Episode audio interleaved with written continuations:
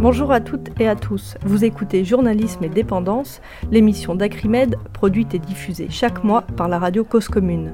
Grâce à notre partenariat avec la plateforme Spectre, vous pouvez podcaster notre émission. Bonne écoute. Vous attaquez encore aux journalistes. C'est très mal ça. La presse n'est pas contrôlée par 10 milliardaires. La presse, madame, elle est libre. Qui dans ce pays défend les boîtes du CAC 40 à part moi, Rémi? Qui? Je trouve que les journalistes en France, par exemple, la presse écrite, elle fait vachement bien son métier. Je pense qu'on est d'une d'une objectivité et d'une impartialité euh, totale. Vous avez vraiment voyagé dans la malle? La malle, pas la malle? Allez, un petit indice. Tout le monde rêve de savoir ça. Un journaliste de la pédagogie qui donne à réfléchir mais qui ne vous dit pas ce qu'il faut penser. Est-ce que vous comprenez que cette émission est inaudible? Monsieur Finkelkraut Je vais répondre. Tout de suite, là Ah bah Ça oui. a commencé Bah oui, ça a commencé. L'émission a commencé Bah, on est à l'antenne depuis 5 minutes. Vous êtes bien à l'antenne de Radio Cause Commune, la radio d'Acrimed commence. Et nous ne sommes pas en compagnie d'Alain Finkielkraut. Pascal Pro est en sourdine, Éric Brunet à piscine et Léa Salamé fait la sieste. Bonjour à tous et à toutes. Le 12 février à Paris, Acrimed et Visa organisaient une grande journée publique d'information et de débat contre la banalisation médiatique de l'extrême droite. Ce sont près de 700 personnes qui se sont rassemblées pour assister et participer aux différents échanges. Grâce à Radio Cause Commune, vous pouvez désormais réécouter les débats. Vous allez écouter la première table ronde intitulée Médias d'extrême droite, extrême droite dans les médias.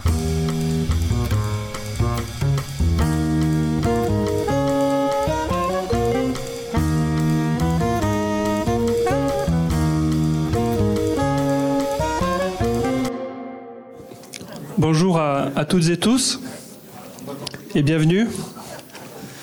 Donc je vais commencer euh, par présenter euh, Pauline Pernaud, qui est juste ici, donc qui est co-animatrice de Acrimed, et moi-même Cédric Bottero, qui est président de l'association Visa.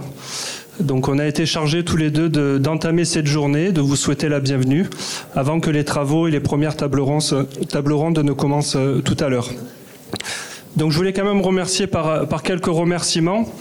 Les premiers sont, sont bien sûr pour vous, euh, pour votre présence aujourd'hui et on vous, on vous en remercie grandement. Un grand merci également à, tous les bénévoles et aux militants et militantes qui ont fait un très dur travail depuis, euh, depuis plusieurs semaines, voire plusieurs mois, euh, pour, pour assurer la réussite de cette journée. Merci également à tout le personnel de la salle, de de Gouges, évidemment, qui a, qui a travaillé dur aussi pour, euh, pour cet événement. Et merci également à la mairie du 11e qui nous a permis d'avoir accès à cette salle. Un grand merci également à tous les collectifs, syndicats, associations qui sont présents aujourd'hui, euh, dont les stands, vous avez vu, sont présents euh, derrière. Et enfin, un grand merci aux médias indépendants pour, pour l'ensemble de leur travail, pour leur voix et leurs pratiques euh, qui sont très importantes euh, aujourd'hui et notamment dans, dans la période qu'on vit. Donc en ce qui concerne Acrimed, pour celles et ceux qui ne connaissent pas, c'est une association de critique des médias qui est née en 1996 dans la foulée du grand mouvement social de 1995 et qui avait justement euh, pour but euh, de critiquer euh, le traitement médiatique catastrophique euh, qui a été fait à l'époque de ce mouvement social. Donc Acrimed s'est créé dans la foulée de ce mouvement social.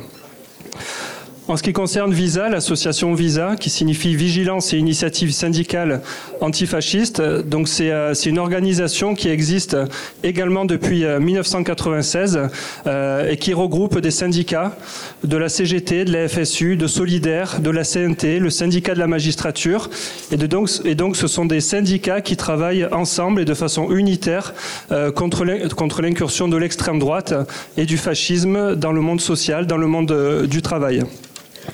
Donc voilà, donc Visa depuis euh, 1996 fait un travail de recensement, mais aussi d'analyse et dénonce les incursions de l'extrême droite sur, euh, le terrain social.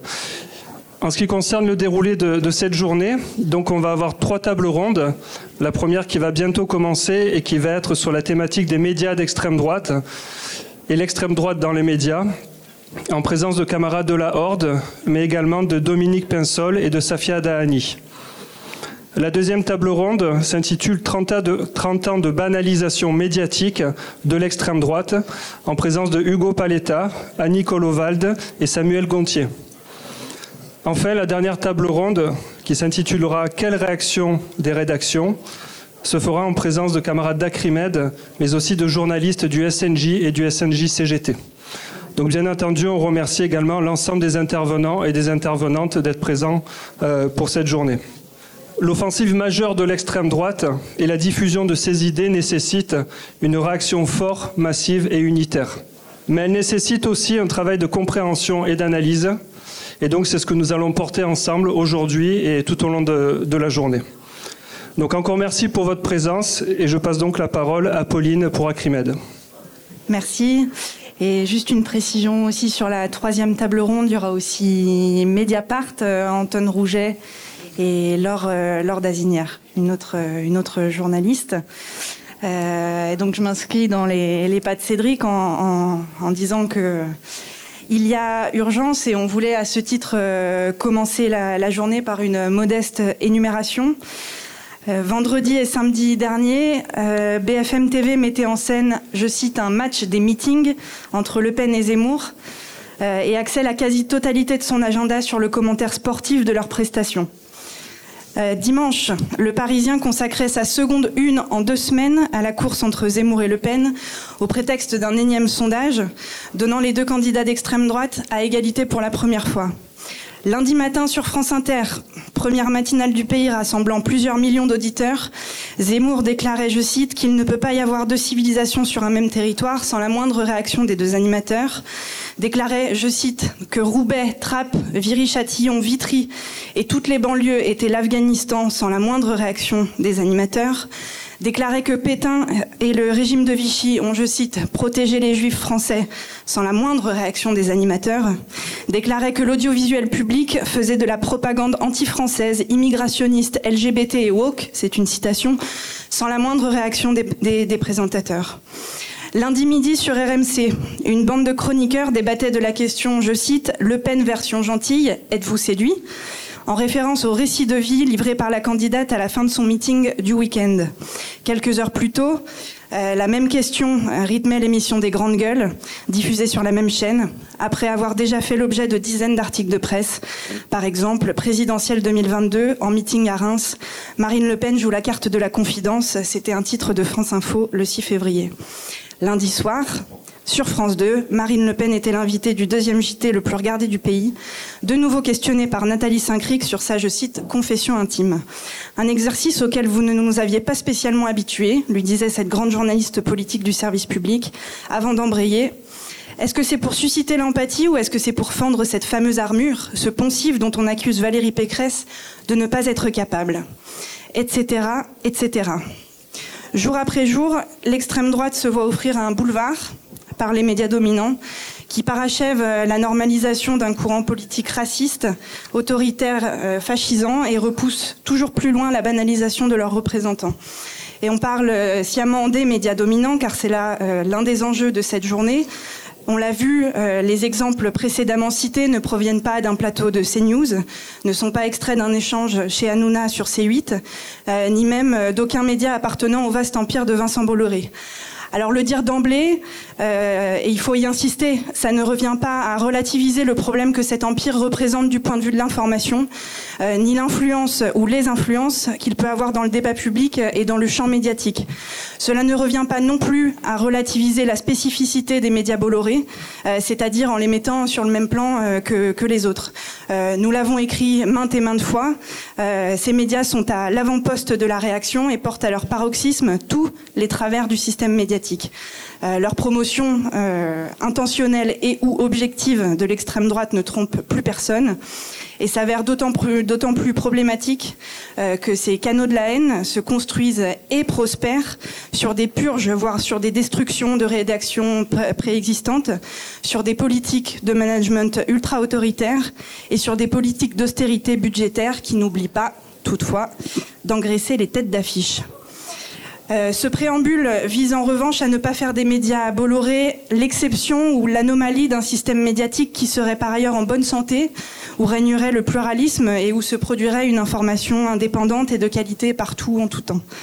Beaucoup de médias ont récemment cité une partie du travail salutaire de la chercheuse Claire Secaille euh, concernant le temps d'antenne euh, réservé à l'extrême droite sur C8. Les mêmes ont, euh, dans le même temps, oublié d'autres études, notamment celle du chercheur Nicolas Hervé, qui élargissait la focale au JT du soir et au matinal radio. Et son comptage euh, du nombre d'occurrences des noms des différents candidats permettait de, déceler assez rapidement de qui parlent les médias. Euh, et les résultats étaient éloquents, euh, nous, nous enseignant que la majorité présidentielle et l'extrême droite trustent les deux premières places, suivies par la droite tandis que la gauche, euh, entendue au sens très large du terme en plus, ses propositions et ses thèmes de lutte, se contente systématiquement des miettes. Euh, donc une, polarisation, on va dire, de l'agenda euh, dans le prolongement du duel Macron-Le Pen, entre guillemets, hein, que, dont les grands médias co-construisent sans relâche l'actualité euh, depuis la dernière élection présidentielle. C'est donc une, fenêtre particulièrement déformée de, la société euh, qu'il nous propose. D'un côté, euh, le maintien de l'ordre économique et social inégalitaire continue d'aller bon train. Les fables d'un chômage en baisse sont récitées matin, midi et soir par tous les chroniqueurs économiques que compte notre paysage audiovisuel tellement diversifié. Et de l'autre côté, euh, qui partage avec le premier côté l'impérieuse nécessité de, de, ne pas toucher un cheveu du grand capital, on excite les peurs et on attise la haine. Euh, je parlais d'agenda à l'instant. Euh, c'est là l'un des pouvoirs euh, des médias dominants que l'on dit dominants précisément parce qu'ils exercent ce pouvoir et d'autres dans le même sens. L'énumération initiale nous en a donné un, un bel aperçu, autant qu'elle permet de pointer d'autres mécanismes structurels et pratiques ordinaires du journalisme, et en particulier du journalisme politique, qui contribue depuis des décennies à la banalisation de l'extrême droite et à l'appauvrissement considérable du débat public en général, à savoir la focalisation sur la tambouille politicienne, la sondomanie aiguë, le suivisme vis-à-vis de la communication politique, les interviews sous forme de passe-plat, le mimétisme et la circulation circulaire de l'information, la pipolisation et le mélange des genres, la centralité des thématiques fétiches de l'extrême droite et de la droite identitaire. Vous l'aurez tous et toutes euh, entendu au moins une fois au cours de ces derniers mois. Les grands journalistes euh, nous répètent à l'envie que l'extrême droite a réussi à imposer ces thèmes et à s'inviter euh, dans le débat. Et la question qu'on se pose, c'est qui impose quoi, qui impose quoi à qui et qui invite qui? Donc face à ce genre de, naturalisation, il est grand temps de faire apparaître l'anémie du pluralisme, le flux et le ronron réactionnaire permanent pour ce qu'ils sont, c'est-à-dire le résultat de politiques, de pratiques et de choix éditoriaux qui précisément pourraient être différents. La couverture de la campagne présidentielle n'y est pas pour rien, euh, à la fois euh, indigente du point de vue de l'information et de l'animation du débat démocratique, inconséquente au regard des effets de loupe qu'elle exerce, euh, et plus que délétère dans le climat qu'elle entretient, euh, la légitimation du coup euh, du racisme et de la xénophobie, qui n'est sans doute pas pour rien non plus dans la multiplication des violences de rue, des actes islamophobes et racistes auxquels se livre l'extrême droite en toute impunité. Alors évidemment, le RN, parti comme les autres, euh, ne s'est pas fait médiatiquement en un jour, pas plus qu'Éric Zemmour n'est tombé du ciel sur un plateau de télé en septembre 2021. Euh, le second a mis à profit euh, un capital médiatique acquis de, très longue date, avec la complicité de l'audiovisuel public et privé, qui ont décuplé la voix quand même que lui réservait historiquement la presse de droite. Et le RN continue quant à lui de récolter les fruits de dix années, avec de dédiabolisation. Euh, phénomène euh, performatif, hein, passé d'une prophétie médiatique oralisant la, la, communication du parti paré sur lui-même à une mise en pratique chronique de la part des grands médias. Donc tout ceci euh, implique de réfléchir sur le temps long euh, et à la manière dont se sont reconfigurés les champs politiques et journalistiques, euh, comprendre, comme le disait Cédric, quel mécanisme et quel fonctionnement structurel des médias font que nous en sommes là aujourd'hui. Euh, alors c'est vrai qu'informer et poser la question politique de la transformation et de la réappropriation démocratique des médias sont les deux pieds sur lesquels euh, Acrimed marche depuis 1996 et nous associer à Visa aujourd'hui, euh, ben pour nous ça relève du, du combat politique qu'on mène, qu'on mène depuis. donc tout reste à faire. Je, je vous souhaite une bonne journée et je vais passer la parole à Sébastien pour introduire la, la première table ronde. Merci à toutes et tous et bonne journée.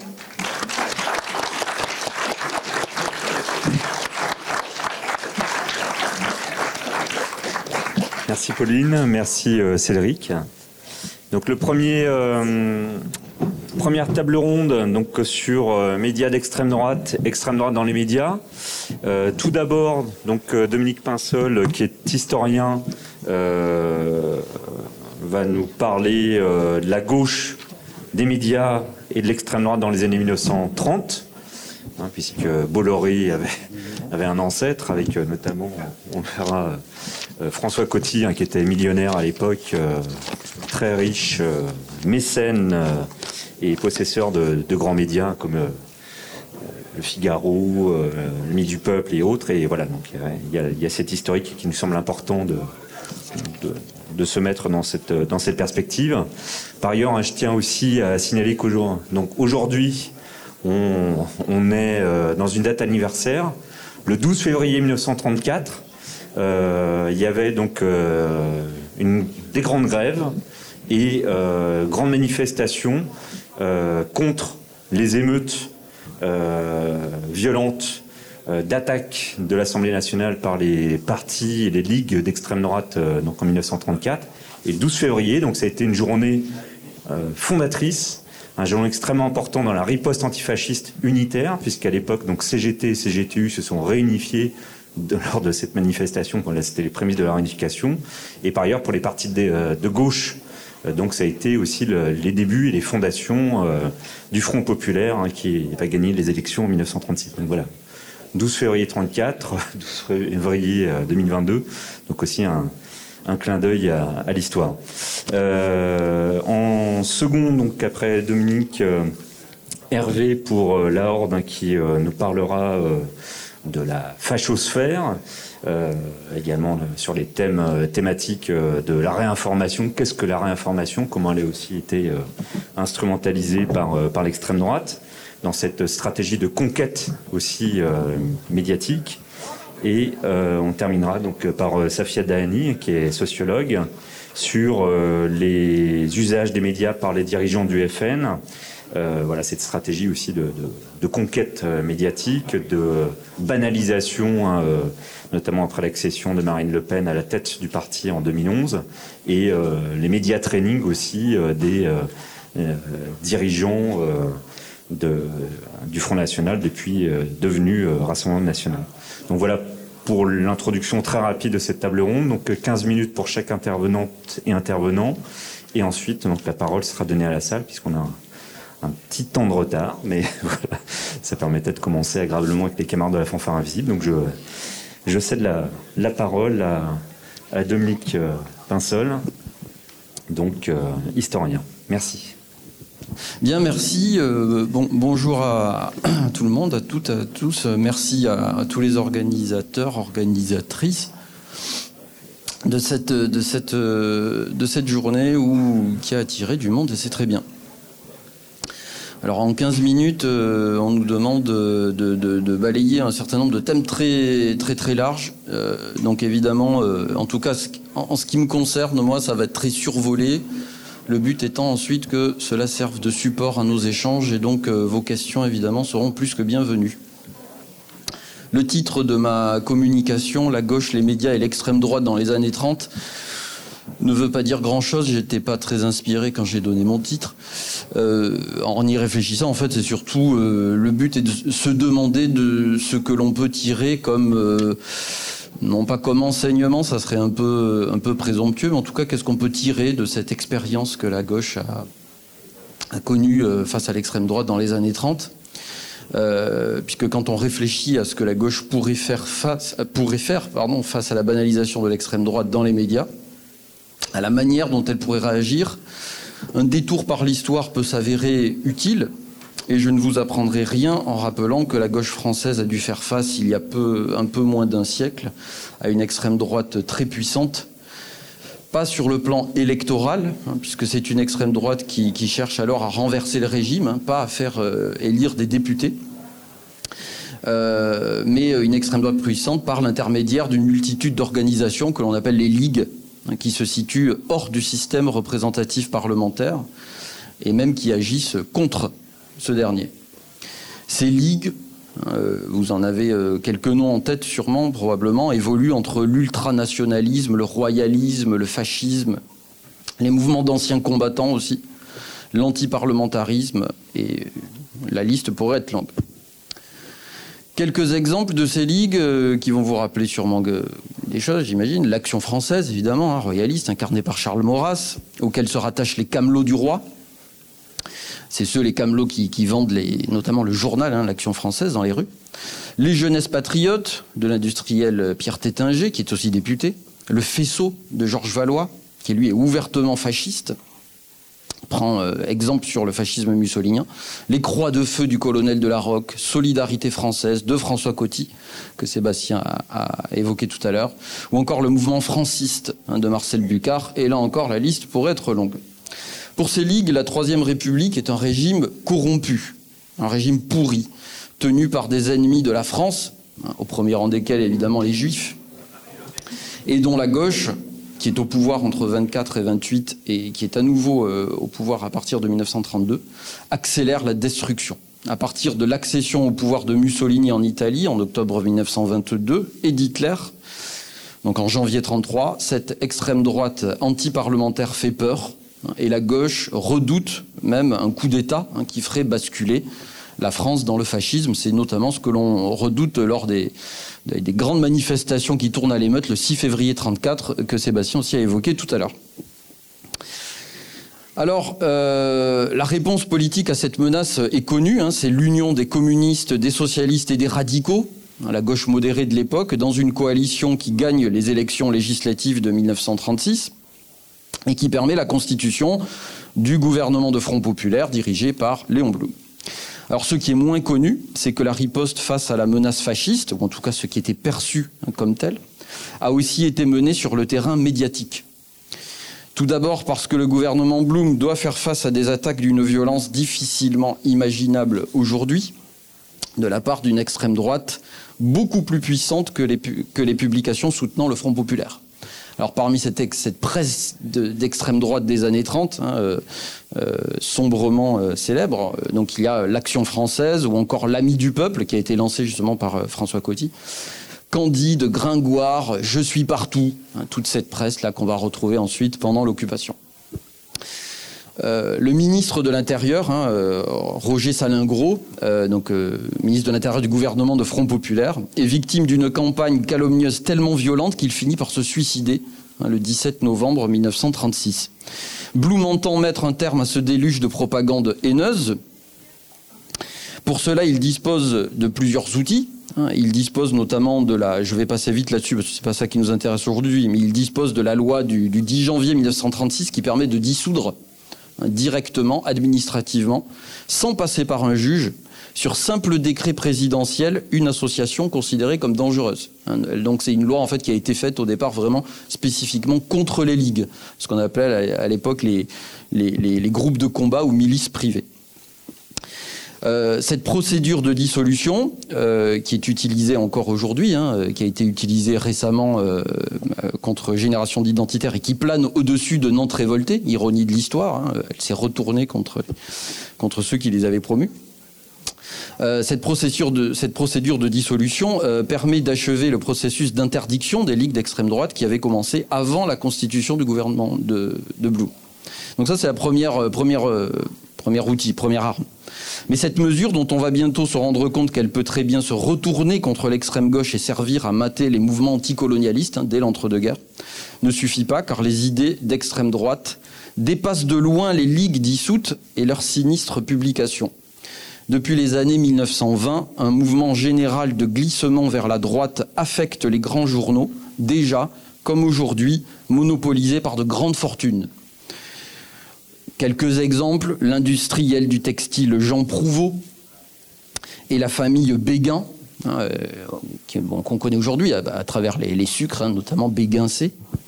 Euh, donc eux possèdent le grand quotidien populaire euh, Paris Soir. Hein. alors c'est un grand grand quotidien. Bon, c'est l'équivalent des, grandes chaînes de télévision aujourd'hui, hein, les grands journaux euh, populaires à l'époque.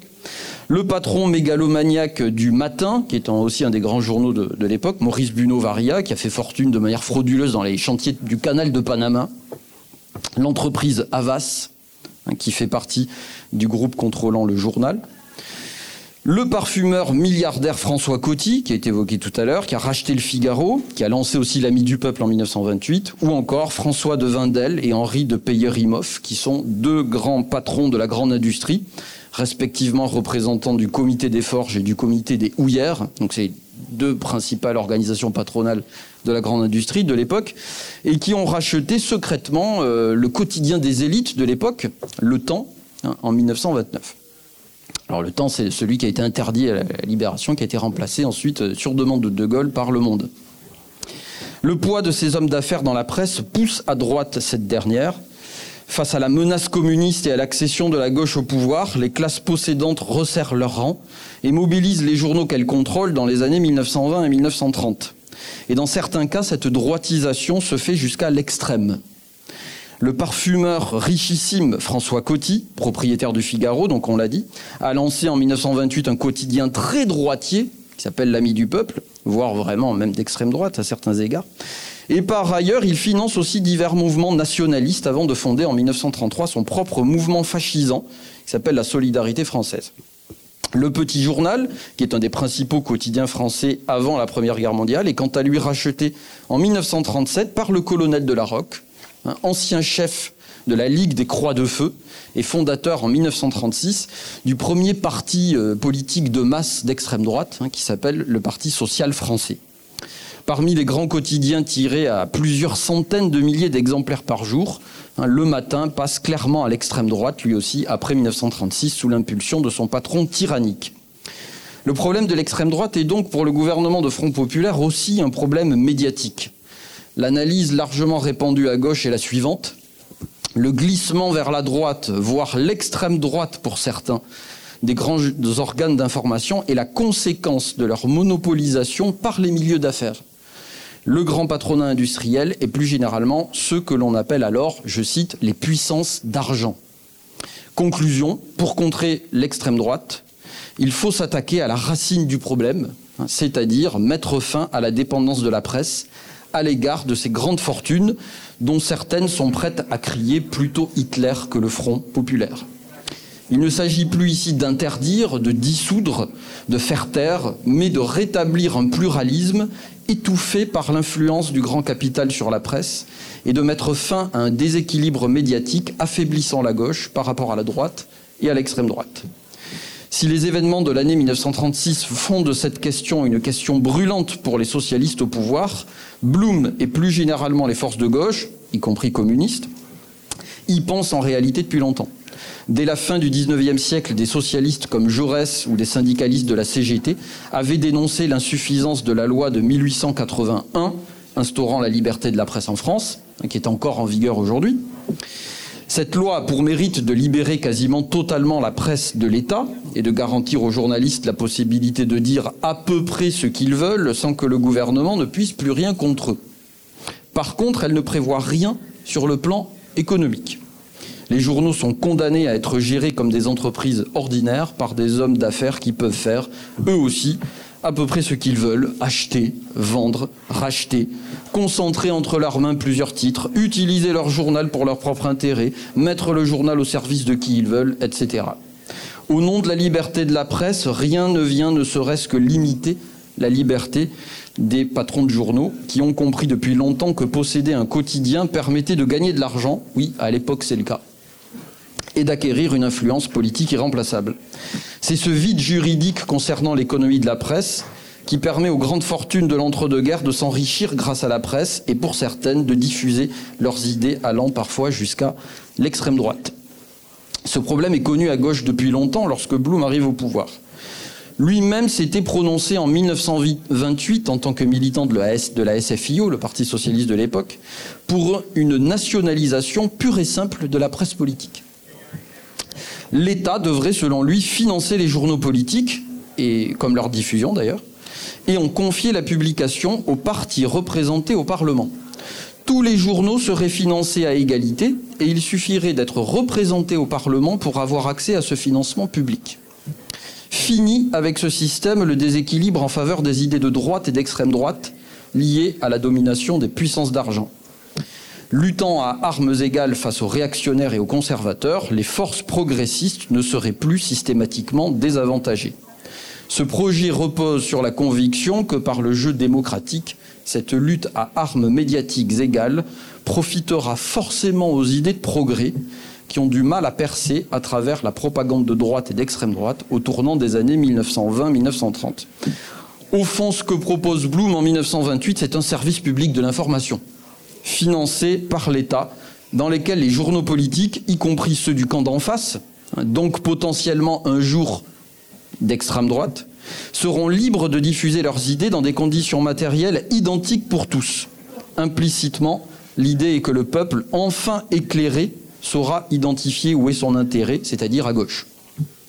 Ce projet ambitieux, ambitieux ne verra jamais le jour. Le programme de la coalition de gauche aux élections de 1936 n'avait pas repris cette idée de nationalisation et envisageait seulement des mesures disparates, notamment pour garantir davantage de pluralisme et empêcher la diffamation. Le projet de loi déposé par le gouvernement de Front Populaire juste après le suicide de Roger Salingro est encore plus timide et se focalise notamment sur les fausses nouvelles, les fake news de l'époque, que l'on appelle fausses nouvelles, et la transparence financière des entreprises éditant des journaux. Et il est vite enterré. Tout ça pour ça, me direz-vous. L'historien est venu nous raconter un échec et ça nous fait une belle jambe de savoir qu'on a essayé il y a longtemps de mettre fin à la banalisation de l'extrême droite et qu'on n'y est pas arrivé.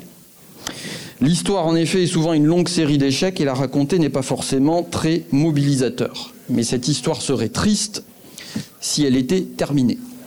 Or, elle ne l'est pas. Les solutions envisagées contre l'extrême droite dans les années 1930 ont continué d'inspirer d'autres projets jusqu'à nos jours. Projets destinés à empêcher que les puissances d'argent s'accaparent les moyens d'information et en profitent pour imposer, leur idéologie rarement progressiste, souvent conservatrice et parfois franchement réactionnaire, voire fascisante. Le projet de nationalisation de Blum, qui avait pour inconvénient de faire trop confiance à l'État pour protéger la presse, n'a jamais été repris tel quel. Mais l'idée que pour favoriser les idées de progrès, il faut briser le lien unissant les journaux à la grande bourgeoisie, elle demeure. À la Libération, en 1944, les journaux, d'extrême droite ou non d'ailleurs, ayant sombré dans la collaboration, sont purement et simplement interdits. Ça veut dire que la quasi-totalité de la presse quotidienne parisienne, enfin et même nationale, est interdite. Les résistants espéraient qu'enfin les députés allaient se mettre d'accord pour créer un statut particulier des entreprises de presse, les protégeant des appétits des capitalistes et empêcher le retour des milieux d'affaires compromis pendant l'occupation. Pour de multiples raisons, sur lesquelles on pourra revenir si vous le souhaitez, ce statut n'a jamais vu le jour, pas plus en 1944 que dans les années 1960 au cours desquels un mouvement de journalistes regroupés dans des sociétés de rédacteurs a à nouveau réclamé ce statut particulier garantissant leur liberté à l'égard de l'État, mais aussi à l'égard de leur patron.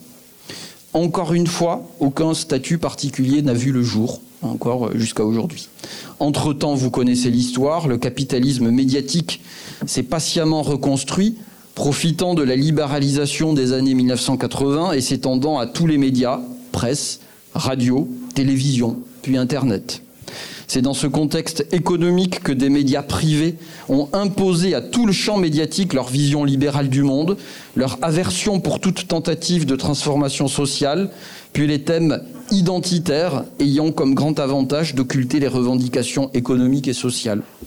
Oui, la gauche a échoué à préserver durablement les médias de l'influence de l'argent et des idées conservatrices et parfois franchement d'extrême droite qui l'ont accompagné historiquement. Et face au Bolloré présent et à venir et aux sombres idées qu'il véhicule, l'idée d'émanciper enfin les médias de l'argent, c'est-à-dire de garantir la liberté de la presse sur tous les plans, politiques mais aussi économiques, comme l'a tenté la gauche depuis au moins les années 1930, pourrait ne pas être inutile. Je vous remercie.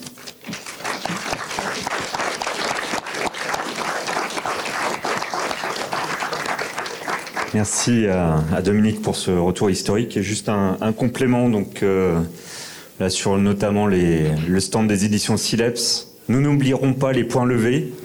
Reporters, éditorialistes et commentateurs antifascistes pendant la guerre d'Espagne. Voilà, c'est aussi euh, montrer ce que notre camp celui dont on se revendique effectivement a pu mettre en place à l'époque. Et là, je voyais en premier rang quelqu'un aussi, donc les, ce sera peut-être une prochaine thématique aussi à faire. Enfin, comment les, historiennes et les historiens aussi s'emparent de la question actuelle, du rapport à la mémoire. On le voit très bien effectivement sur la tentative de réhabilitation de Pétain, sur euh, retour sur l'affaire Dreyfus, sur l'Algérie, un nostalgérie, comme disait euh, Alain Russio. Enfin voilà, il y a, donc des collectifs d'historiennes et d'historiens qui ont euh, donc Zemmour contre l'histoire, euh, Tract, Laurent Joly. Enfin voilà, il y a énormément de mobilisation aussi par rapport à cette euh, révisionnisme aussi qui est en cours par, l'extrême droite. eh bien, présent tour de d'Hervé, donc de de la Horde, donc un site, hein, je vous invite, c'est un site internet aussi, euh, qui fait un énorme boulot, euh, enfin vous allez voir à la fois d'écho euh, des mobilisations antifascistes, des groupes, différents groupes antifascistes de cette mouvance euh, extrêmement vivante euh, et localement diversifiée, et des analyses aussi sur les différents courants de l'extrême droite et dernièrement, là, en janvier, donc la nouvelle cartographie euh, tant attendue de, de la Horde, euh, qui est une, une, vraie référence pour s'y retrouver dans les euh, différents groupes d'extrême droite et les groupuscules. Merci Hervé, à toi. Bonjour à toutes et à, à tous. Euh, donc moi mon, mon thème c'est la fachosphère. Alors euh, pareil en 15 minutes euh, on va pas faire le tour et puis surtout j'ai pas l'intention de vous faire un catalogue pour deux raisons. Un d'abord ça serait très chiant et deux ça aurait pas vraiment d'intérêt puisque d'ici six mois euh, on pourrait très bien devoir le refaire puisque c'est un milieu extrêmement mouvant. Cela dit à un instant T on a un peu fixé à quoi ça ressemblait donc effectivement on fait une, un schéma euh, de l'extrême droite française euh, tous les ans, on va dire. Et euh, sur le schéma qu'on vient de publier, en vert, vous avez, on va dire, euh, tout ce qui est média. Donc vous pourrez vous y référer si vous avez envie de voir un peu de, quoi c'est fait. Moi, je préférerais voir avec vous euh, comment elle s'est faite. Euh, et euh, pareil, bah, en 15 minutes, il va falloir y aller au pas de course et à la hache. Donc, par ailleurs, je suis, moi, pas universitaire, ni historien, ni ni politologue ni quoi, donc euh, un peu d'indulgence pour euh, ce que je vais vous dire. C'est plutôt des repères que je vais vous donner euh, que vraiment forcément une analyse bien construite. Ce, qui est évident, c'est que tout ce qui a été décrit par Dominique juste avant, c'est aussi que avant guerre, avant la Seconde Guerre mondiale, il y a une espèce d'évidence des idées de l'extrême droite et elles sont parfaitement acceptées. Euh, le challenge pour l'extrême droite après la Seconde Guerre mondiale, c'est comment faire euh, alors que euh, leurs idées, et en particulier euh, de défendre l'idée que bah, les inégalités c'est bien, comment faire pour à nouveau pouvoir les défendre après le fascisme, le nazisme et la Shoah? Dans un premier temps, dans les années 50-70, ça, va être la stratégie de l'action qui va être privilégiée, avec toute, une série de groupuscules qui vont mettre en avant l'action généralement violente, euh, s'il peut parfois avoir terroriste, dans un contexte aussi euh, de guerre avec euh, la guerre d'Algérie. Et là où ça nous intéresse, c'est que euh, au sein de ces groupes va aussi se développer euh, une identité. Euh, une attitude aussi euh, qui est à la fois qui peut sembler un peu paradoxale à la fois euh, élitiste et viriliste Euh, et ça, on le retrouve euh, aujourd'hui dans une partie de la fachosphère. Et en même temps, dans le même temps, victimaire et euh, catastrophiste. Victimaire, pourquoi? Bah Parce qu'ils se perçoivent comme des, euh, des maudits, des proscrits, et de, de fait, ils le sont à ce moment-là. Et ils vont se vivre tels quels. Cette stratégie va très vite montrer ses limites, à la fois à cause des dissolutions dont ces groupuscules sont victimes, et puis sur euh, la, stérilité un peu de cette stratégie. Euh, puisque affronter frontalement euh, la, la République, bah, ça avéré un échec. Donc l'idée, à partir des années 70-80, c'est plutôt de l'intégrer euh, de l'intérieur euh, en développant une stratégie plus électoraliste. C'est en 1972 la naissance du Front National qui va être un creuset dans lequel toutes les extrêmes droites vont venir se fondre. Euh, ça va prendre du temps, ça va pas marcher tout de suite puisqu'en pendant presque dix ans, euh, ben, c'est l'échec. Et à partir du milieu des années 80, il va y avoir, pour toutes sortes de raisons que je vais pas développer parce qu'on n'a pas le temps, va y avoir une percée et les premiers résultats électoraux vont arriver. Et ça va se développer comme ça tout au long des années 90, faisant du Front National une vraie machine euh, de guerre à la fois électorale mais aussi militante. et euh, qui va comme ça connaître une, une, croissance qui va être stoppée à la fin des années 90 par euh, deux choses. La première, c'est euh, des tensions internes qui vont aboutir à une scission du Front National, et l'autre euh, élément, c'est en 2002 la présence au second tour de Jean-Marie Le Pen, qui va, euh, là aussi ça peut sembler un peu paradoxal, mais être marqué un peu l'arrêt euh, de cette stratégie électoraliste, dans le sens où euh, le résultat qu'il obtient euh, montre qu'il euh, y a un plafond de verre et euh, que cette, finalement cette stratégie électoraliste ben, ne peut pas aboutir à la prise du pouvoir. Certains pensent même qu'il n'y a pas de volonté réelle de prendre le pouvoir. Et on en est là. Et c'est à partir du début des années 2000 que l'extrême droite va se lancer dans ce qu'on va appeler, disons, le combat métapolitique. Et c'est là où ça commence à nous intéresser parce que c'est euh, vraiment l'acte de naissance de ce qu'on appellera après la fachosphère. Alors ce qu'il faut dire, c'est que ce combat métapolitique, il a été pensé euh, bien avant, puisque c'est dès la fin des années 60 qu'un cercle de pensée euh, dans le milieu nationaliste va s'organiser autour d'une personnalité, Alain de Benoît, et d'une organisation, le GRES, donc le groupe de recherche et d'études sur la civilisation européenne, qui vont euh, s'interroger sur le moyen de repenser un petit peu le logiciel politique de l'extrême droite pour le rendre à nouveau acceptable. Et euh, il y a deux idées euh, en particulier euh, qui ne sont pas des idées à eux d'ailleurs, des idées qu'ils vont reprendre, qui vont, à mon avis, qu'il est intéressant de rappeler pour bien comprendre comment, de quoi est fait la fachosphère. La première, il l'emprunte au penseur communiste italien Gramsci, qui est qu'il n'est pas possible, enfin, d'envisager de diriger tant qu'on n'a pas déjà dominé. Autrement dit, il n'y a pas de victoire politique possible si vous n'êtes pas déjà en position dominante dans les esprits. Et pour être en position dominante dans les esprits, il faut d'abord gagner la bataille culturelle. Et donc le combat métapolitique, en fait, c'est ça, c'est-à-dire euh, avoir réussi à rendre ces idées euh, non seulement acceptables, ça c'est la première étape, mais ensuite euh, dominantes, c'est-à-dire euh, qui, qui, vont avoir euh, l'aspect de l'évidence pour tout le monde. Et à partir de là, vous pouvez envisager sereinement euh, une prise de pouvoir politique. Ça, c'est la première idée. Et la deuxième idée, là, elle est empruntée plutôt à leur camp, c'est celle de Carl Schmitt, qui est que l'essentiel en politique, c'est de désigner son ennemi et de distinguer l'ami de l'ennemi. Et ça aussi, c'est vraiment un phénomène qu'on retrouve euh, de façon très nette dans la fachosphère, c'est-à-dire avec le fameux pas d'ennemi à droite, euh, pas d'ennemi euh, face, enfin plutôt, tous ceux qui vont avoir le même ennemi seront potentiellement mon ami. Et pour ça, évidemment, il va falloir s'appliquer avant tout à définir l'ennemi, on va y venir tout à l'heure. Et ce Carl Schmitt n'est pas là par hasard. Carl Schmitt, c'est un penseur de la révolution conservatrice allemande. Ce sera aussi un juriste euh, pour les nazis. Mais euh, c'est plutôt la référence à la révolution conservatrice allemande qui est intéressante parce que pour, De Benoît, pour De Benoît spécifiquement, c'est vraiment ça le modèle. Euh, le modèle pour euh, le, le, Grèce en général, hein, c'est pas vraiment un retour euh, ou la promotion du national-socialisme, c'est vraiment plutôt euh, de réussir à être ce que la révolution conservatrice était dans la République de Weimar, c'est-à-dire une euh, contre-offensive idéologique, euh, une opposition donc au pouvoir en place, mais dominant. C'est-à-dire non pas simplement être le, le, poil à gratter ou le petit caillou dans, le, rouage, mais vraiment réussir à opposer au gouvernement, aux forces politiques en place, une contre-idéologie euh, dominante.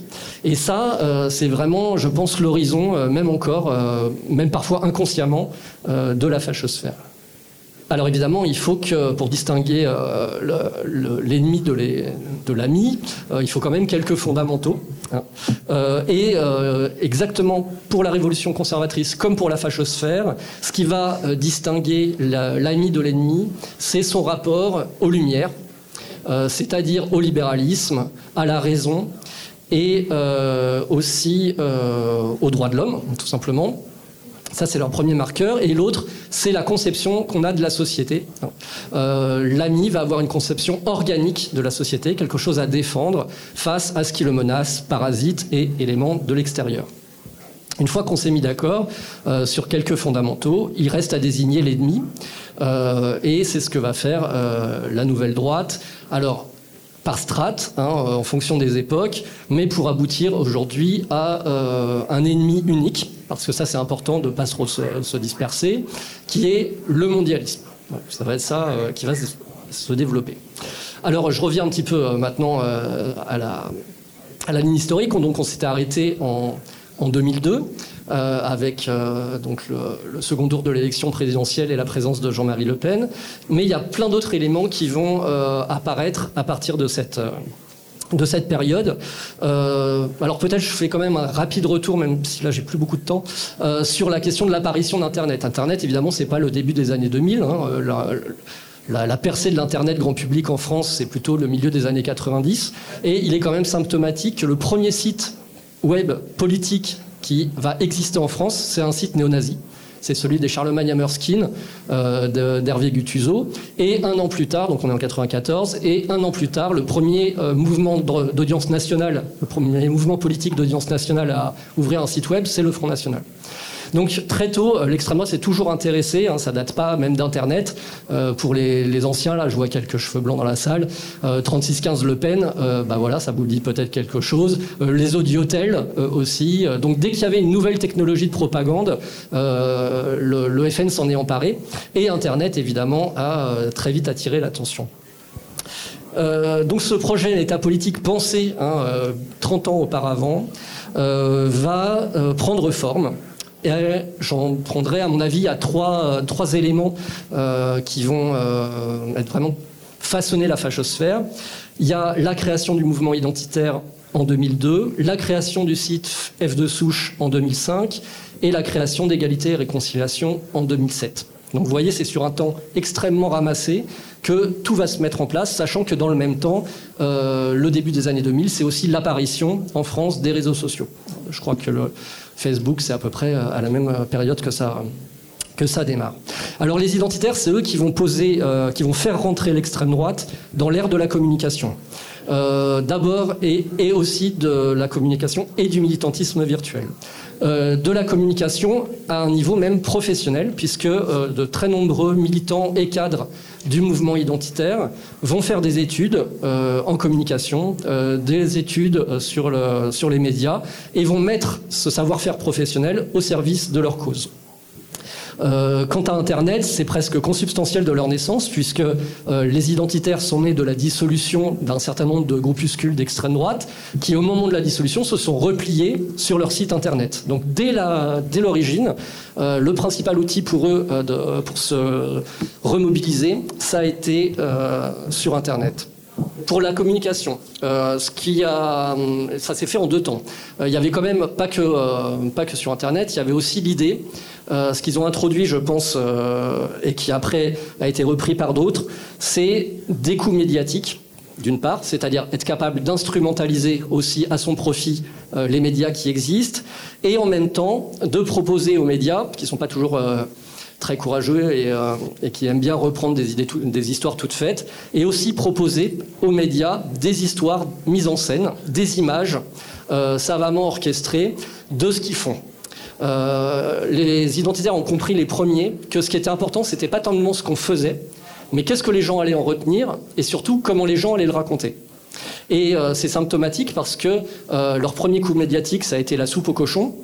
Donc c'était en gros l'idée de faire des maraudes, mais de systématiquement mettre du cochon dans les, dans les soupes populaires pour en exclure de fait les musulmans et les juifs. Et cette idée a été très bien monté médiatiquement, alors même que les maraudes duraient une heure, une heure et demie. Donc il ne s'agissait pas de nourrir des gens, c'était pas du tout ça l'objectif, mais vraiment d'avoir quelque chose à raconter. Et toutes leurs histoires, euh, les marches au cochon, l'apéro saucisson pinard euh, dans les années 2000, jusqu'à Défendre l'Europe, on voit qu'il y a beaucoup de mise en scène, y compris avec des moyens importants. Euh, et que cette mise en scène est plus importante que l'action elle-même. par exemple, les marches l'apéro saucisson pinard de la Goutte d'Or, j'ai pas le temps de rentrer dans les détails, mais il en était beaucoup question. Il y a eu des tonnes d'articles dessus, alors que ça n'a pas eu lieu. On a beaucoup parlé de quelque chose qui ne s'est pas produit, tout simplement. Mais euh, le gain pour les identitaires était beaucoup plus grand que même si euh, l'action avait, vraiment été, euh, faite. Euh, pour F de souche, euh, donc c'est euh, un site internet qui consiste à compiler des, articles qui mêlent à la fois, alors qui ne, ne, concernent que deux sujets, la délinquance et l'immigration, le plus souvent mêlés, et qui mélangent les sources, à la fois des médias mainstream et des sources plus militantes d'extrême droite sans, aucun, sans aucune analyse ni commentaire, laissant les internautes faire les, commentaires et les analyses bah, dans les commentaires justement. Donc c'est Pierre Sotarel qui va monter euh, ça, c'est quelqu'un qui avait fait ses premières armes, enfin surtout qui a été très précieux pour le FN, mais je développe pas trop, dans sa stratégie sur Internet. Et euh, c'est dans ce cadre-là, et là je ne vais pas avoir le temps de trop le développer, donc ça sera plutôt dans les questions, euh, que le, thème de la réinformation, plutôt le concept de réinformation, va réellement se développer. Donc ce concept, il est aussi développé, euh, alors il n'appartient pas à l'extrême droite, hein, c'est une relecture de l'extrême droite d'un concept pareil qui est emprunté à la gauche, mais quoi qu'il en soit, au début des années 2000, il y a une autre figure qui est importante, c'est Jean-Yves Le Gallou, qui lui vient du club de l'horloge, donc qui est issu euh, de, la nouvelle droite, qui est passé par le Parti républicain, puis par le FN. C'est lui qui a poussé le concept de préférence nationale au FN, pour vous le situer un petit peu. Et euh, il abandonne, il avait suivi Maigret au moment de la scission, il abandonne le terrain électoral et lui s'engage à 200% dans le combat métapolitique et va relancer cette idée de euh, réinformation. Il me reste 30 secondes pour vous le pour vous le présenter. Du coup, j'aurais pas eu le temps de faire le dernier point, mais euh, je pourrais prendre deux minutes où tu me dis, hein, tu m'arrêtes. Pour la réinformation, voilà. Alors donc, voilà comment lui voit les choses. Euh, suite au lendemain de la Seconde Guerre mondiale, on va euh, se retrouver dans un système totalitaire. L'opinion est enfermée dans un carré, un carré à quatre côtés, avec d'un côté le libéralisme économique, d'un autre côté l'antiracisme culpabilisateur, et voilà, c'est fini.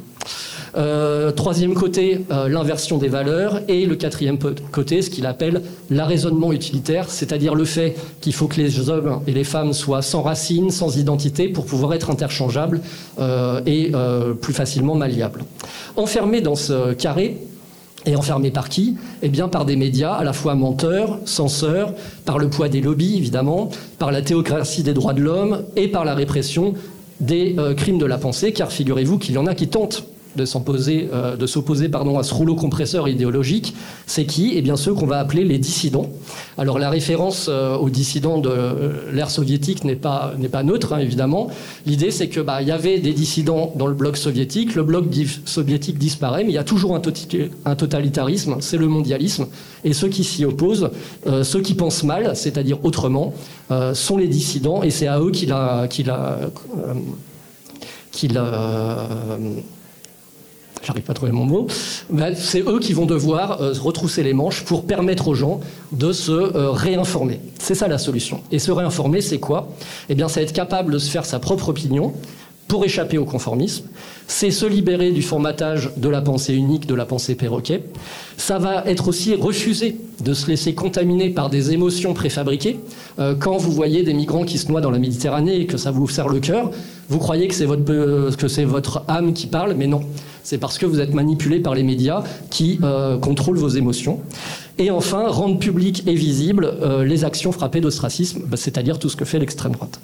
Donc voilà le projet de réinformation, et c'est très exactement euh, F de souche qui va être précurseur de ça et qui va ensuite, après, évidemment, ouvrir la voie à bien d'autres sites. Je vais m'arrêter là avec juste une dernière chose, puisqu'il y a un troisième larron qui serait quand même gênant de ne pas évoquer, c'est Soral. Alors pourquoi? Eh bien parce que euh, lui c'est moins sur le fond que sur la forme qu'il est euh, important. Euh, d'abord parce qu'il va faire, il va montrer qu'un élément essentiel qui manquait jusque-là, c'est l'incarnation aussi d'un certain discours. c'est aussi créer une légende, faire rêver un petit peu euh, les gens à la fois sur sa propre personne et aussi sur le monde qu'il euh, décrit. Et puis aussi des outils quand même. Hein. L'outil vidéo utilisé au plus simple, la face caméra euh, sur le canapé, c'est quelqu'un qui vient chez vous qui à la fois avec qui on a l'impression de discuter, qui a une certaine proximité et en même temps qui vous explique la vie, donc qui vous rend plus intelligent. Et euh, ça, c'est ce qui va lui permettre, et c'est ce qui va permettre après à l'extrême droite qui vont lui emboîter le pas, d'aller chercher un nouveau public, si possible euh, frustré dans sa misère personnelle. Et on voit euh, ce prolongement avec des youtubeurs spécialisés, par exemple dans le coaching, en particulier pour faire de la musculation, qui vont un petit peu prolonger ce que Soral avait entamé. Et pour finir, euh, les points forts de la fachosphère, bah, c'est le fait qu'ils ont occupé Internet depuis longtemps, ce qui leur donne une certaine légitimité et une bonne connaissance des codes. Euh, un certain pragmatisme qui leur permet euh, d'utiliser ces outils sans trop se poser de questions. Un réseau de personnalités qui savent se renvoyer l'ascenseur et qui tourne certes en boucle, mais qui permet d'avoir une forme de dynamisme. Et enfin, un pôle d'attraction qui attire de nouveaux acteurs et de nouveaux publics presque en continu. Les points faibles, eh bien, c'est que l'Internet, c'est aussi un miroir aux alouettes, c'est-à-dire euh, le nombre de millions de vues d'une vidéo ne fait pas un nombre de millions de gens euh, qui vous suivent. C'est également une atomisation du milieu, un turnover de ses représentants, une grande dépendance aux outils euh, des GAFAM, et puis une concurrence aussi qui pousse à aller toujours plus loin dans la provocation et qui pourrait tout aussi bien renvoyer à force l'extrême droite à son point de départ. Voilà, je vous remercie.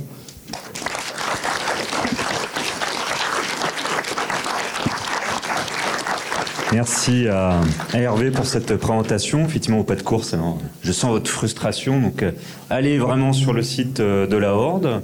Allez euh, voir notamment bah, le, la, dernière cartographie de la fachosphère, les, les, mobilisations, et pour vous détendre aussi, hein, pour pas euh, militer triste ou sombrer, puisque le sujet est comme anxiogène, il y a les excellents derniers jeux, euh, derniers exemplaires du jeu euh, Antifa, qui sont disponibles sur le, le stand de la Horde. Voilà, pour militer aussi en, en s'amusant. Voilà. Euh, et dernière donc intervention, hein, merci aussi de, tenir les temps. Euh, donc euh, Safia Dahani, qui est sociologue et qui va nous parler du FNRN depuis, enfin sur la l'accession de Marine Le Pen à la tête du parti en, en 2011 et encore plus récemment. Merci. Euh, beaucoup. Hein, merci à Acrimed et à Visa de m'avoir permis de présenter un peu mes, recherches aujourd'hui et puis de, parler euh, euh, du rapport des dirigeants et des militants du FN aux médias, à la médiatisation. Alors juste pour rappeler un peu sur quoi je me base hein, pour vous parler aujourd'hui. moi, j'ai fait ma thèse sur le Front National en interrogeant sa professionnalisation. Et j'ai été confrontée euh, alors, au discours des cadres et des militants euh, sur les médias et sur les journalistes. Et également, euh, j'ai été confrontée à des observations hein, du travail journalistique en train de se faire, en train de voilà, construire une médiatisation du Front National. Je voudrais revenir aujourd'hui sur quatre points. Euh, alors, euh, les critiques, d'abord, ce sera sur les critiques euh, qui font un peu partie de la culture de l'organisation, hein, les critiques du journalisme, des médias, entendues dans un sens très englobant. Mais je voudrais aussi revenir dans un second temps sur les stratégies conscientes hein, et plus ou moins organisées au sein du parti pour devenir hein, des bons clients des médias et maintenir un certain niveau de médiatisation. Et puis je voudrais revenir ensuite, euh, alors à la fin, hein, sur euh, euh, le, travail journalistique en train de se faire hein, sur, sur les dirigeants du, FN. Alors peut-être que je vais utiliser des, termes un peu englobants, hein, dire les médias, les journalistes ou les dirigeants du FN, mais ça n'enlève rien qu'il y a bien sûr différentes manières d'être journaliste, différents types de médias, et aussi différentes manières d'être un dirigeant ou un militant du Front National. Alors sur le premier point, il me semble important de rappeler hein, que euh, dans la culture de l'organisation euh, OFN, il y a un élément qui est très saillant, c'est cette espèce de rapport euh, de défiance face aux médias, entendu dans un sens très général, rapport de défiance qui se traduit par des termes spécifiques, hein, merdia, etc. Euh, par une culture d'organisation qui se transmet hein, des, cadres et, dirigeants de premier plan jusqu'aux militants et petits professionnels. Et donc un espèce de rapport qui est construit hein, comme euh, un rapport de défiance face à ces journalistes, face à ces médias euh, mainstream qui auraient des cadrages encore trop spécifiques sur le Front National. Alors je me souviens que dans les entretiens, j'avais beaucoup de critiques qui revenaient sur le fait que les journalistes étaient uniquement intéressés par le fait de trouver des nazis dans les meetings ou par le fait de filmer les militants qui venaient en treillis militaire euh, voilà, avec des signes extérieurs reconnaissables de cette extrême droite qualificatif que eux-mêmes travaillent aussi, hein, et notamment dans l'espace journalistique, à, euh, détourner, à contourner, à, euphémiser. Mais face à cette situation et ces critiques des angles et des cadrages des journalistes, force est de constater que même avec le peu de travaux dont on dispose encore aujourd'hui hein, en sociologie sur euh, le rapport entre médias et, Front National, bah, les dirigeants du FN sont de plus en plus médiatisés hein, sur la période euh, dans laquelle je les ai étudiés, donc plutôt 2014-2018. Il faut préciser ça aussi, hein, c'était une, certaine époque du, parti qui est aujourd'hui en partie révolue. Et durant cette période, il y a quand même euh, une augmentation significative de la présence des porte-paroles du FN à la télévision et dans les matinales de radio. Hein, donc il y a une espèce de paradoxe où euh, ils vont continuer à construire une image de ce que certains ont appelé une citadelle assiégée, alors qu'en fait ils sont euh, invités de manière très régulière dans des pôles très dominants du champ journalistique. Cette médiatisation, euh, je l'ai remarqué surtout en comptant un peu les invitations hein, des, des, porte-paroles du FN euh, à la, à la, télévision et à la radio. Alors oui, le, le FN a très tôt dans son histoire investi euh, les plateformes que sont les réseaux ou Internet. Mais je pense qu'il faut aussi rappeler que c'était des enjeux aussi financiers qui poussaient les stratégies d'accès par, rapport au site Internet, par exemple. Typiquement, le FN produisait des revues internes à destination de ses militants et de ses cadres, mais ça coûtait cher en fait embaucher des, permanents euh, uniquement sur ces postes-là. Ça coûtait cher d'envoyer les journaux, donc Internet c'était aussi un moyen. Hein. Créer un site, c'était un moyen de garder un contact un régulier avec les militants. Bon, et pour en revenir à, la médiatisation sur les plateaux de télévision, bon, mais, euh, dans mes comptages, ce que j'ai remarqué, c'est que euh, les journalistes respectent, euh, enfin les journalistes dominants hein, respectent l'ordre des positions internes au sein du Front National. Alors d'une part, le FN ne s'est pas invité à la télévision, hein. ils sont invités par des journalistes à parler de leur parti, de leur programme, de leur prise de position. Alors Marine Le Pen, hein, classiquement, en tant que chef de parti, elle était plutôt invitée dans des euh, émissions dominantes, hein, journaux télévisés, matinales de radio. Mais vous aviez quand même certains cadres qui faisaient un peu de la médiatisation au quotidien. Je pense notamment à Florian Philippot, qui était invité euh, euh, tous les deux, trois jours hein, à parler en moyenne, notamment sur les chaînes d'infos en continu. Donc il y a aussi voilà, le développement de ces chaînes d'infos en continu qui ont participé à la, médiatisation des, dirigeants du, Front National et à l'augmentation, alors si ce n'est euh, de, leur espace pour convaincre des électeurs, hein, puisque les théories sociologiques euh, montrent qu'il y a peu d'effets directs des médias sur les électeurs. En tout cas, ça participe à structurer le parti et je pense que c'est là c'est un point important, ça participe à le professionnaliser puisque pour euh, maintenir un certain niveau d'invitation aussi euh, à la télévision et à la radio, il faut euh, être un bon client des médias, avoir les codes, savoir s'exprimer à la télévision de manière courte, etc., et préparer des interventions. Donc la médiatisation du FN, elle permet à ce parti, à mon sens, hein, de se professionnaliser, se structurer en tant que parti politique. Sur ce point, euh, il me semble aussi que vu euh, la structure particulière de la gestion des conflits au sein de, ce parti-là, le fait d'être invité dans les médias, ça permet aussi aux cadres de lutter entre eux, puisqu'ils n'ont pas forcément le droit hein, d'avoir des dissensions euh, publiques au sein de l'organisation, ça leur permet de lutter entre eux sur les plateaux de télévision. Et à l'époque, je pense notamment au débat sur le mariage pour tous ou sur les questions économiques et de sortie de l'euro. moi, les, propos que je, que je, que je, j'écoutais sur le terrain, c'était de dire bon bah du coup je vais faire tel plateau de télévision, ça va me permettre euh, de lutter contre tel autre cadre du FN, voilà qui n'est pas d'accord avec moi, et puis je vais lui montrer que je, voilà, en passant à la télévision, euh, j'aurai plus de poids et que je serai plus légitime en interne. Donc la médiatisation, à mon sens, elle, voilà, elle structure aussi les luttes euh, internes du Front National et elle participe en fait à sa professionnalisation. Deuxième point, il me semble qu'il est important de revenir sur les stratégies euh, conscientes hein, des militants et des cadres pour se former au travail médiatique et aux attendus euh, du champ journalistique. Alors je, pense qu'il faut le dire d'emblée, hein, euh, à mon sens, il n'y a pas vraiment d'école de, cadre au Front National, c'est pas des formations qui sont euh, institutionnalisées, c'est pas organisé par le national de manière euh, très sérieuse et c'est pas développé dans toutes les, les, fédérations, mais il n'en reste pas moins que le FN recrute des cadres qui sont disposés à ce travail médiatique et à ce travail de communication politique professionnelle et recrute aussi des petits professionnels de la politique qui, eux, sont déjà disposés aussi à endosser le, le rôle de bons clients et vont rechercher la médiatisation, même dans les médias locaux ou euh, dans la, presse quotidienne régionale euh, ou, euh, ou locale. Et en fait, ces recrutements-là, ils vont aussi participer à structurer une culture de l'organisation où on va apprendre aux militants à bien se comporter face aux journalistes, à porter la bonne parole frontiste et en évacuant des questions qui peuvent les mettre en difficulté.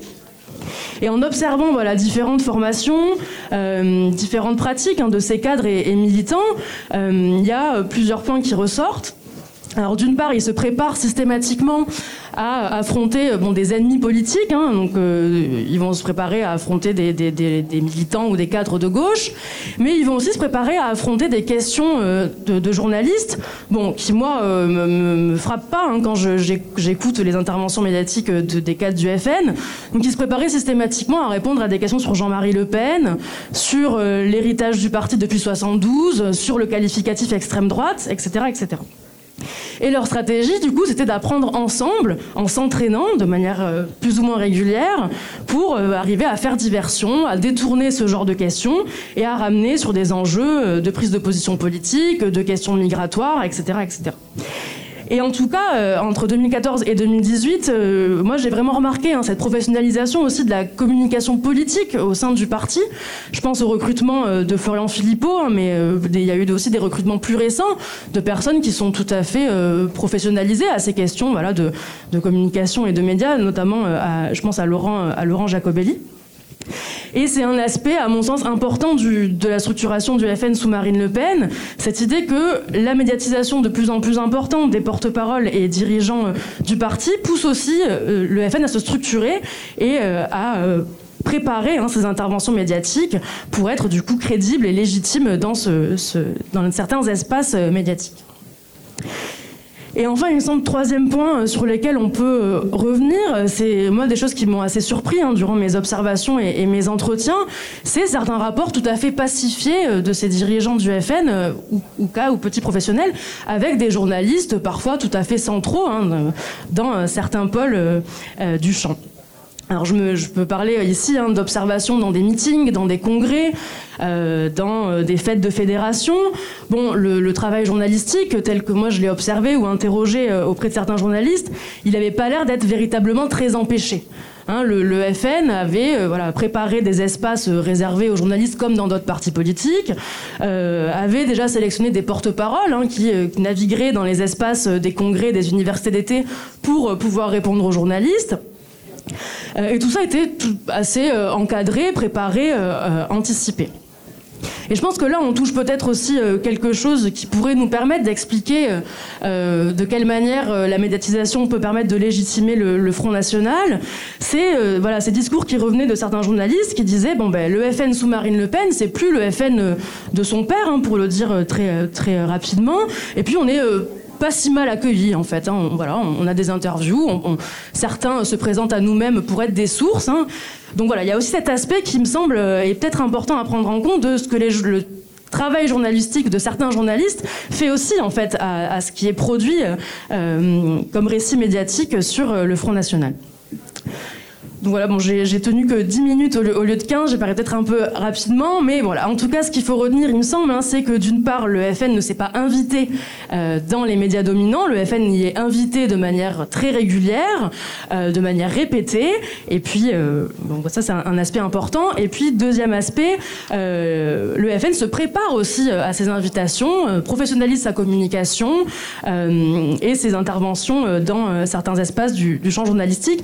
Donc il y a une, forme de relations en fait d'associés rivaux qui est tout à fait euh, classique pour étudier les, les autres professionnels de la politique qui à mon sens euh, voilà existe hein, entre les dirigeants du FN et, et certains euh, journalistes et voilà, peut-être que la légitimation, elle se passe aussi voilà, dans une sorte de relation croisée hein, euh, entre euh, des médias de plus en plus disposés à laisser de la place euh, aux porte-paroles de l'extrême droite partisane, et puis des porte-paroles qui aussi vont travailler à maintenir hein, cette médiatisation pour légitimer plus largement leur entreprise politique.